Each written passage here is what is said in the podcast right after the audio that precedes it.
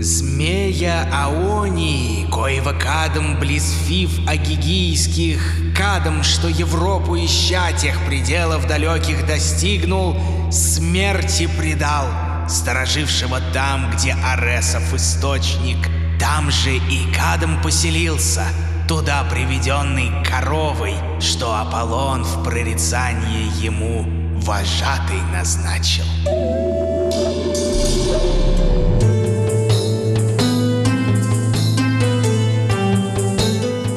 Всем доброго! Приветствую вас в подкасте «Мифы» от студии Терминвокс. Я Дмитрий Лебедев, собиратель легенд и преданий. В этом подкасте мы с вами узнаем, во что верили люди в древности и во что некоторые верят до сих пор. Каждый сезон будет посвящен разным народам и культурам. Сейчас же мы говорим о преданиях эллинов, о богах Олимпа, о мифах и легендах Древней Греции.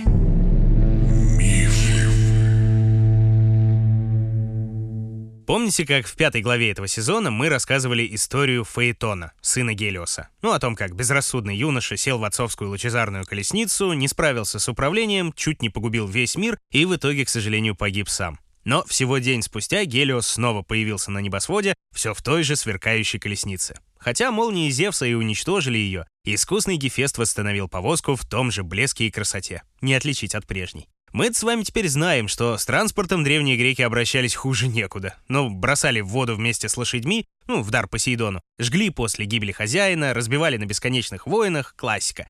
А последователи Гефеста как могли восстанавливали былую красоту и роскошь. И спустя тысячелетия, в принципе, ничего не изменилось. Только повозки стали машинами, а кузнецы — сотрудниками автомастерских и детейлинг-центров. И все так же из старой, битой, еле дышащей колымаги можно при желании сделать новенькую на вид, прям-таки боевую квадригу. Да, обман вскроется, но уже после покупки, когда твоя солнечная колесница развалится на первом же камушке. Что делать? Благо теперь не надо просить защиты у Гермеса, повелителя торговцев и лжецов. Достаточно просто воспользоваться сервисом Автотека, проектом Авито, который поддержал выход этого эпизода. Все просто. Вбиваем госномер или ВИН интересующего автомобиля, и сервис предоставит подробный отчет. С помощью обширной базы от партнеров автотека проверяет, не находится ли машина в угоне или в розыске, сколько было владельцев, были ли серьезные ДТП и ремонты. Все это не выходя из дома. То есть не надо летать по разным адресам, только чтобы лично убедиться, а что-то здесь нечисто. Да и невидимые глазу проблемы тоже откроет заранее купленный отчет в автотеке. Не беспокоиться по мелочам, приехать на сделку с козырем в кармане и обеспечить себе прозрачную покупку – дело достойное. А для слушателей мифов еще и выгодное. Ведь по промокоду MIFS20 вы получите скидку 20% на покупку одного отчета. Воспользоваться им можно до 31 декабря 2023 года. Как правильно писать промокод и по каким ссылкам переходить, оставили в описании. В прошлой главе мы узнали, почему бога виноделия Диониса не стоит воспринимать всего лишь веселым и жизнерадостным пьяницей. Некоторые философы, в принципе, склонны считать, что дионисийская культура была настолько пугающей и кровожадной, что даже как-то замалчивалась впоследствии, отдавая предпочтение прекрасному аполлоническому началу. А вакханалии и оргии, ну то есть все вот эти празднества в честь Диониса, становились настолько необузданными и жуткими, что вскоре приобрели совсем уж негативную окраску. И с веками культ Вакха сохранился только там, где люди предавались торжествам безобидно. Рядились, танцевали и жертвовали шумному богу вино и плоды, а не людей. А мы остановились на одном из первых героев Эллады — как в прошлом сезоне особое внимание мы уделили Сигурду Драконоборцу, так и теперь расскажем об убийце дракона Кадме. Давайте продолжать.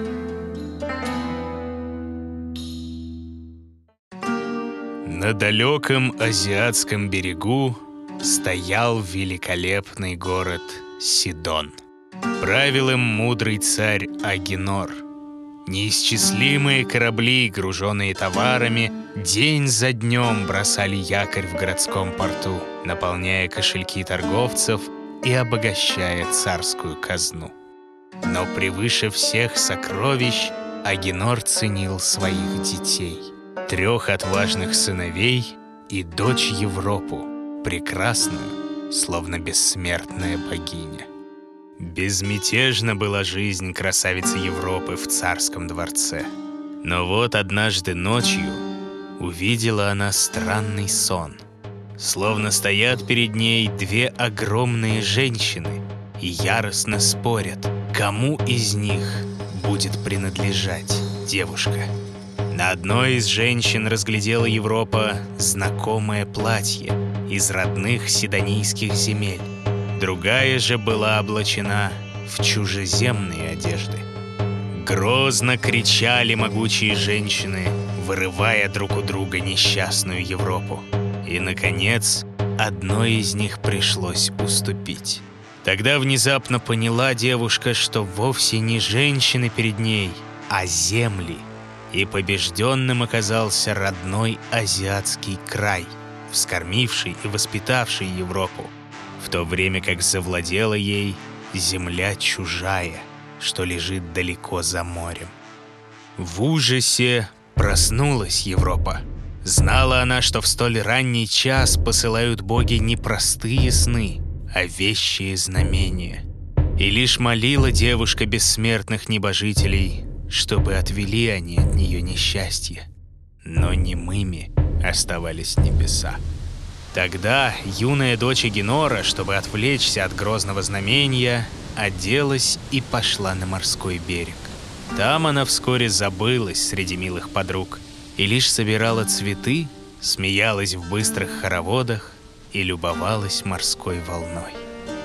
Но вот далеко в море показалась яркая точка. Все ближе и ближе приближалась она — и как будто никто, кроме Европы, не замечал ее. Наконец, из морской пены в сиянии показался чудесный бык. Словно золото сверкала его шерсть, блестели изогнутые рога, горело серебром белое пятно во лбу. Едва вышел бык на берег, как окружили его спутницы Европы, пораженные красотой величественного животного. Сам же бык не обращал внимания ни на кого, кроме дочери Агенора.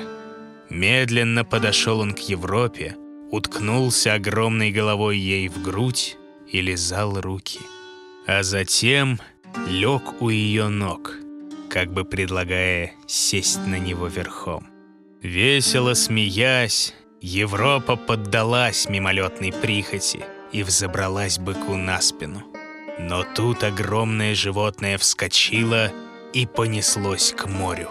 Не успели другие девушки даже протянуть руку Европе, как бросился бык в волны и поплыл, словно дельфин, все дальше и дальше от берега.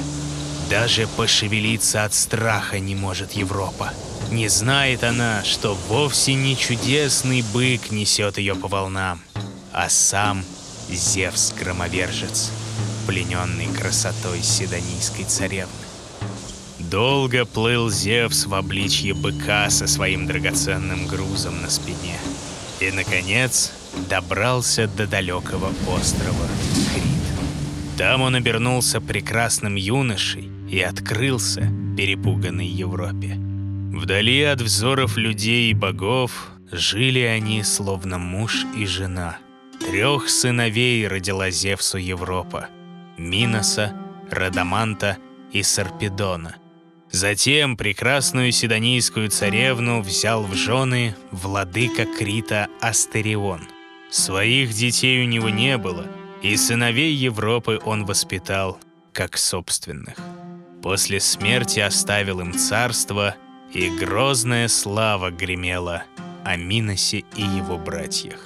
А в честь Европы была названа земля — что лежит по другую сторону моря от азиатского края. Похищение Европы — один из излюбленных сюжетов для художников и драматургов. И есть множество версий, которые пытаются переложить его из мифологического ключа в рациональный. Так, например, византийский летописец Георгий Монах предполагал, что царевну откуда-то из земель Финикии похитил критский владыка по имени Таврос, чье имя и переводится как «бык». А историк Геродот так и вовсе негодует. Как же это так вышло, что царевна Европа, которую могли вполне себе свободно выкрасть критские купцы, побывала исключительно на острове Крит, но ни разу не ступала на землю, которую эллины впоследствии назовут Европой, якобы в ее честь. Но что же творилось на родном Сидонийском берегу, который невольно оставила Европа? Безутешен был царь Агенор, лишившись любимой дочери. Наконец призвал он к себе троих сыновей и повелел во что бы то ни стало разыскать пропавшую сестру. С тревогой слушали отца сыновья. Под страхом смерти запретил Агенор возвращаться домой, без Европы. Так покинули отчий дом три брата — Фойникс, Килик и Кадм. Первые двое скоро убедились, что Европу отыскать невозможно, и коль скоро в родном Сидоне их ждала только смерть, отправились они в другие земли, где основали новые царства. Фойникс стал властвовать в Финикии, а Килик заложил Киликию. Лишь один Кадм упорно продолжал поиски сестры.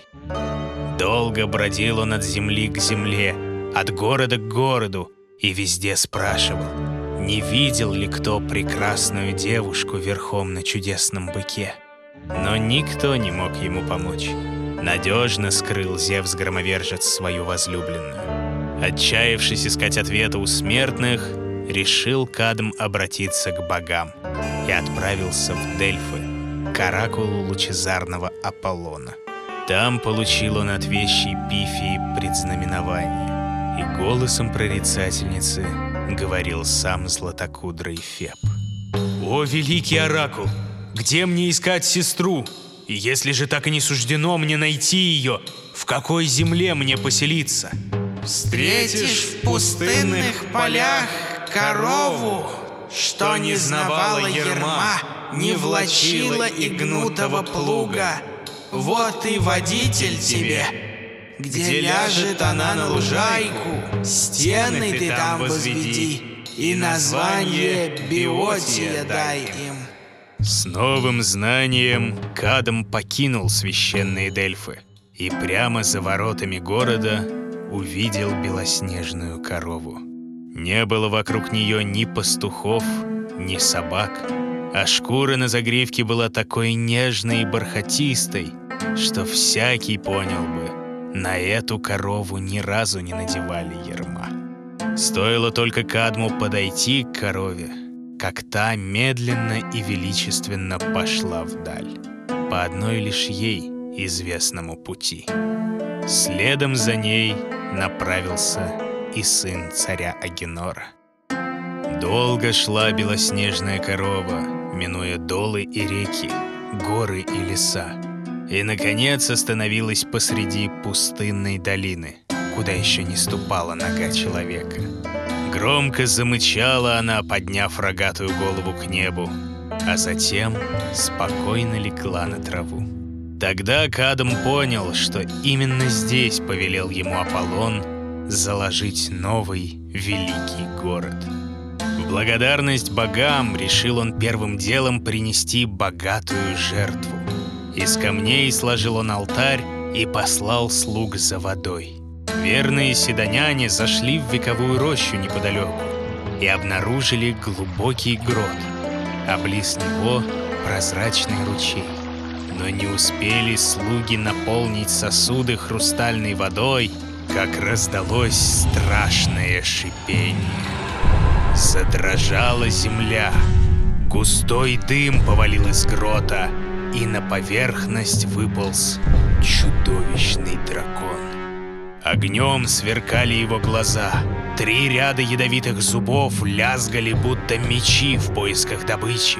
Золотой гребень грозно подрагивал в предвкушении скорой наживы. В ужасе застыли слуги Кадма, пораженные жутким зрелищем. И не успели они броситься бежать и даже позвать на помощь, как огромный дракон взвился вверх, выше вековых деревьев, и бросился на людей. Никто не уцелел. Долго ждал Кадм верных слуг. Ведь без воды, что должны они были принести, не мог он вознести должную хвалу богам. Наконец, когда солнце стало клониться к западу, почувствовал царский сын дурное и отправился к девственной роще по следам своих спутников. Львиная шкура служила ему панцирем. Острый меч звенел на поясе. Грозное копье сжимала могучая рука. И вот добрался Кадам до того самого грота. В ужасе увидел он тела растерзанных слуг и кошмарного змея, что склонился над ними и лакомился еще теплым мясом. В гневе Кадм схватил огромный камень и бросил его в дракона. Могучий удар мог снести и крепостную башню, но чудовище осталось невредимо. Тверже щита из кузницы Гефеста была чешуя змея. Лишь сильнее разъярил его брошенный камень. Изрыгая огонь, бросился дракон на героя.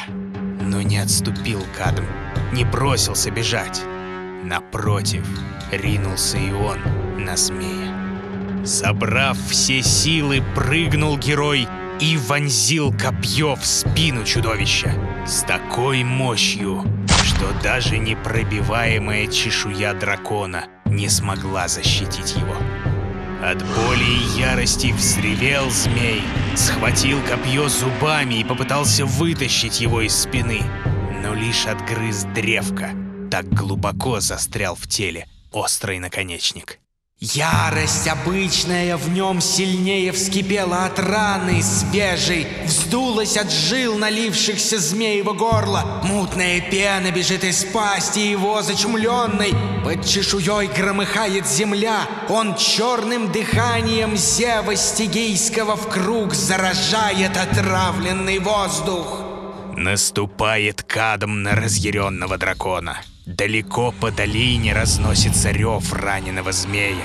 Высоко вздымается его могучий хвост. Валит деревья, раскалывает валуны, но не боится Кадм. Змея напор задержал, наступающий зев не пускает, прямо держа острие. И бесится тот, и железо твердое тщетно язвит и ломает о лезвие зубы. Беспощадно разит меч Кадма. Удар за ударом обрушивает на чудовище герой. Силится змей растерзать сына Акинора. Раскрошить ему кости огромной когтистой лапой. Сбить с ног хвостом. Но не отступает Кадм. А наконец, ему лезвие в глотку направил и, напирая, всадил. А отход отступавшему дубом был прегражден и пронзил одновременно дуб он и шею. Страшный рев огласил девственную рощу и далеко разнесся по долинам. Но вот погас огонь в глазах чудовища. Безжизненно свесилось жало из разверстой пасти. Тяжело дышит кадм, созерцая поверженного зверя. Лишь сейчас увидел он, сколь огромен и могуч был его враг. И вдруг услышал герой голос. «Что, Генора, сын, созерцаешь змея убитого? Сам ты тоже окажешься змеем!» В беспокойстве оглядывается по сторонам Кадм. Не может понять, кто говорит с ним. И что за страшное, непонятное пророчество открыл ему неведомый голос. Но вот видит он перед собой суровую деву. Прекрасный свет исходит от ее мудрых глаз. Блестит шлем в руке, подрагивает копье. Ясно видит Кадом. Сама Афина Паллада, любимая дочь Зевса-громовержца, стоит перед ним. Улыбкой награждается воокая Афина героя, но молвит, что дело его еще не закончено. Велит дочь Зевса вырвать зубы из пасти дракона и засеять ими рыхлую землю, точно зернами янтарной пшеницы. Все в точности выполняет Кадм. Когда же последний зуб упал из его ладони на пашню, увидел герой, что комья земли — стали шевелиться.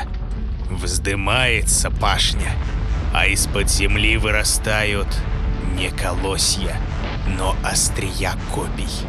Следом показались гребни шлемов, затем пылающие глаза воинов, закованные в панцири плечи, щиты, и вот перед ним стоит целый отряд вооруженных мужей. Новым врагом устрашен, уж Кадм за оружие схватился. Нет, не берись. Из толпы, едва сотворенной землею, вдруг восклицает один. Не мешайся в гражданские войны. Сказав так, неизвестный воин выхватил меч из ножен и с размаху поразил другого воина, стоявшего рядом с ним. А мгновение спустя сам погиб, сраженный метко брошенным дротиком. Кровавая битва кипела перед Кадмом. Едва поднявшиеся из земли мужи один за другим падали в нее обратно.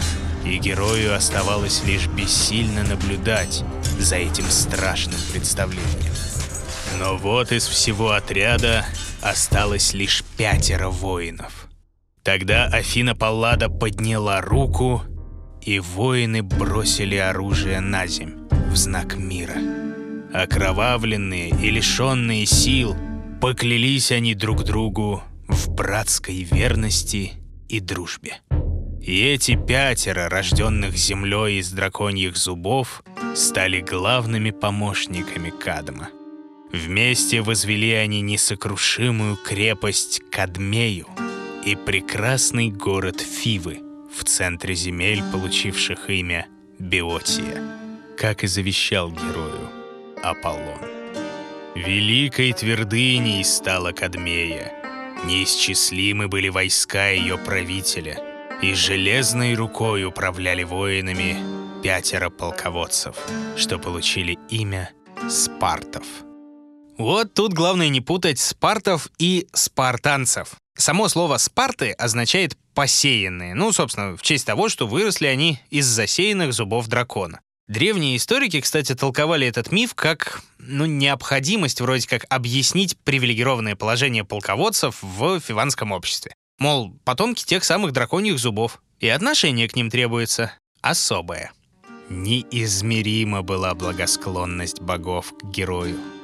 И за свершенные подвиги олимпийцы отдали Кадму в жены прекрасную дочь Ареса и Афродиты, богиню счастливого брака Гармонию. На свадебном торжестве пировали все боги Олимпа. Там ветреный Зевс узнал об интриге Диметры. И именно там хромоногий Гефест преподнес среди прочих даров прекрасное ожерелье, в котором было заключено неотвратимое проклятие, и которое легло на многие поколения потомков Кадма. Лишь ненадолго счастье и покой воцарились в семействе героя. Видел Кадм, как погибла в небесном огне его дочь Семела, успев родить раньше срока Диониса. Видел он, как бросилась в морскую пучину ее сестра Ино. И видел, как внук его, Актеон, пал жертвой гнева Артемиды. И в обличье дикого оленя был растерзан сворой собственных псов. Долгую жизнь даровали ему беспощадные боги, и долгие годы оплакивал Кадм своих детей и внуков. Наконец, на старости лет герой покинул город и долго скитался по чужбине вместе с верной гармонией. Все чаще вспоминал он голос из далекого прошлого и зловещее предсказание, прозвучавшее над телом убитого змея. Быть может и правда, дракон, посвященный богам, был неприкосновенен. Из-за его гибель карают олимпийцы Кадма. Если так яственно мстит за него попеченье бессмертных, сам став змеем, молю, пусть долгим вытянусь чревом. Молвит, и вот уже змей простирается долгим он чревом, Чувствует, кожа его затвердев, чешуей обрастает, а почерневшая плоть голубым расцвечается крапом. Из последних сил взывает Кадм к любимой жене гармонии, но уже раздваивается язык, уже трепещет во рту змеиное жало. Видит эта несчастная супруга и молит богов освободить героя от этого страшного облика или же обратить в змею и ее вместе с мужем. Едва успела она вымолвить это, как и ее тело стало покрываться чешуей. Обвелись две огромные змеи вокруг друг друга и замерли навеки.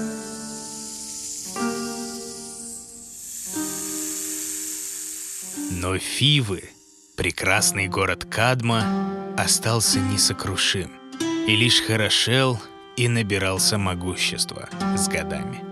Рассказывает миф об Антиопе, дочери речного бога Асопа. От Зевса-громовержца родила она двух сыновей – близнецов Зефа и Амфиона. Знала несчастная мать, что разгневается отец ее Асоп за связь с владыкой Олимпа, а потому уложила новорожденных детей в корзину и отнесла в горы. Лишь по дороге молилась она тучегонителю Зевсу, чтобы он не оставил детей своих. Внял мольбам Антиопы отец богов и послал в горы пастуха. Тот нашел корзину и забрал младенцев к себе, чтобы воспитать их, как родных сыновей. Шло время, росли близнецы. Могучим и отважным вырос Зев. С годами все больше любил он охоту и битвы. И совсем другим становился его брат Амфион. Тихий и кроткий юноша предпочитал уединение в компании своей кефары. Так искусен он был в своей игре, что даже камни и деревья двигались в такт ударом по золотым струнам. Но вот однажды в хижину пастуха постучалась женщина, измученная и оголодавшая. Не знали близнецы, что это сама Антиопа, их мать. Долгие годы провела она в плену у злого фиванского царя Лика и его жены Дирки. Лишь Зевс помог ей освободиться из заточения. Но едва успела женщина поведать свою историю близнецам, как раздались звуки дикой музыки. И на пороге появилась процессия из вакханок, праздновавших в честь Диониса. А во главе шествия шагала жестокая царица Дирка. Сразу же узнала она ненавистную Антиопу и приказала юношам погубить женщину. Страшная клевета слетала с ее уст, и с каждым ее словом все сильнее сжимались кулаки Зефа и Амфиона.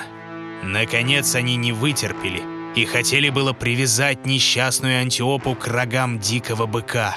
Но тут вернулся пастух – их воспитатель, и открыл им правду, что перед ними родная мать. Тогда Зев и Амфион обратили свой гнев на лживую Дирку. «Погибни же ты сама, ненавистная!» той смертью, на которую ты чуть не обрекла нашу мать. И пусть будет тебе эта смерть заслуженной карой и за жестокость, и за клевету.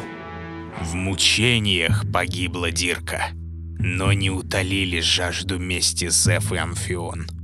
Вместе вторглись они в Фивы и убили свирепого правителя Лика.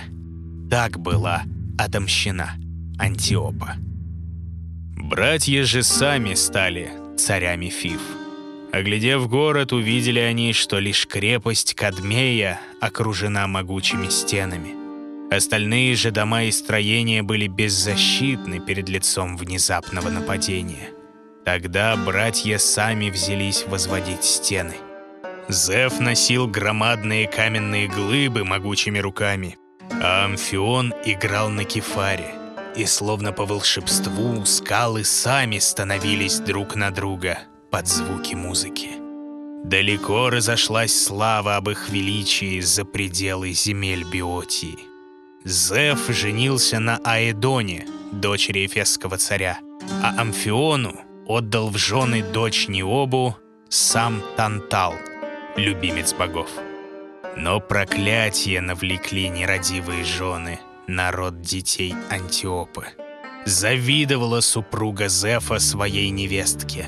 Ведь у той было много детей, в то время как у самой Аэдоны рос лишь один сын. В гневе решилась она убить старшего племянника, но по ошибке лишила жизни родное дитя.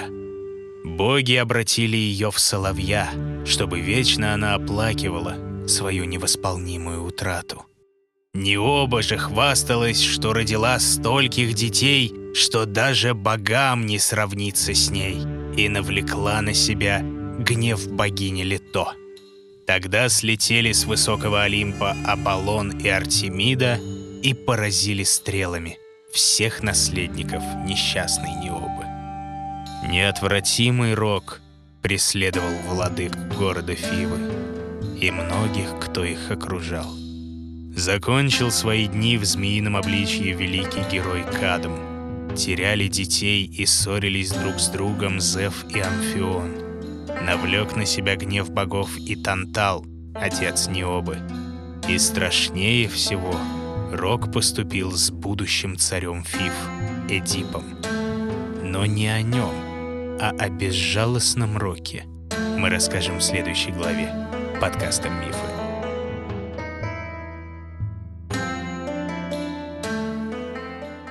Вот примерно сейчас мы подступаем к непростой черте в этом сезоне нашего подкаста. Мы уже рассказали почти все, что могли о богах Олимпа, и большую часть мифов, связанных в первую очередь с ними.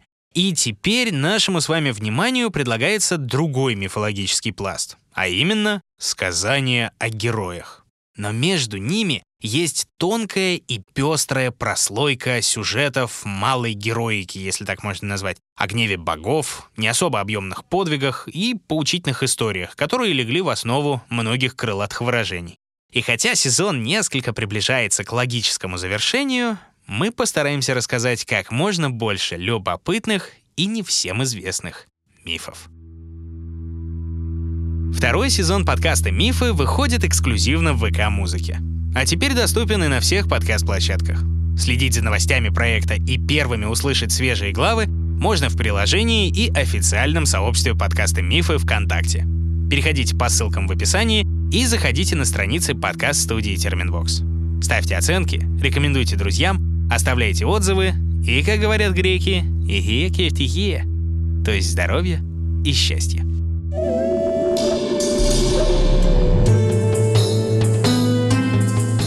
Автор и ведущий Дмитрий Лебедев.